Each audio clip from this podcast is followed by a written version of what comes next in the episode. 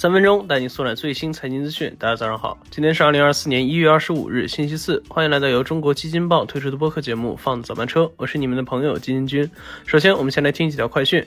昨天下午，中国人民银行行长潘功胜表示，将于二月五日下调存款准备金率百分之零点五，向市场提供流动性一万亿元。同日，潘功胜还表示，经中央批准，中国人民银行将设立信贷市场司，继续引导金融机构做好科技金融、绿色金融、普惠金融、养老金融、数字金融五篇大文章。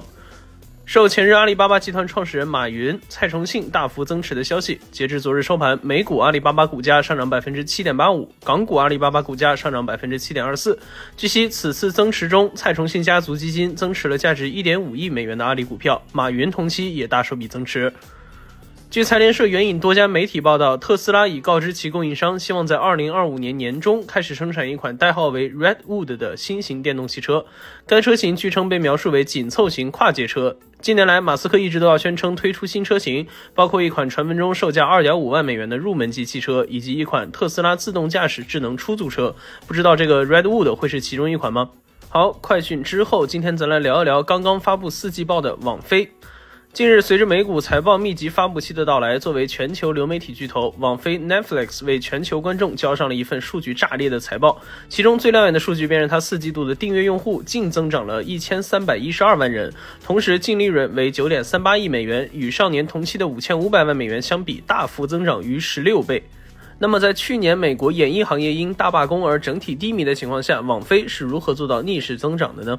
咱先说这个订阅用户的增长是从哪儿来的，主要还是因为去年以来，网飞在全球一百多个国家推出的打击账户共享的措施取得了成效。此前大量用户钻的账户共享的空子被堵上了，很多用户只能乖乖的打开腰包。根据财报，四季度四大地区用户增长全部都超预期，而不同于以往，这次欧美地区是增长主力，北美和欧洲分别增加了二百八十一万和五百一十万人。在近乎饱和的欧美市场能获得如此大的增量，可想而知之前有多少在薅共享账号的羊毛党。再说营收，网飞四季度实现经营利润十四点九六亿，同比大幅增加百分之一百七十二。不过这里面包含了因为罢工影响导致的减少内容排期、摊销成本同比下降。那去年持续了半年的大罢工，对全美几乎所有相关产业公司都带来了不小的打击。在所有对手内容库存告急之时，坐拥行业第一影视内容库的网飞笑出了声。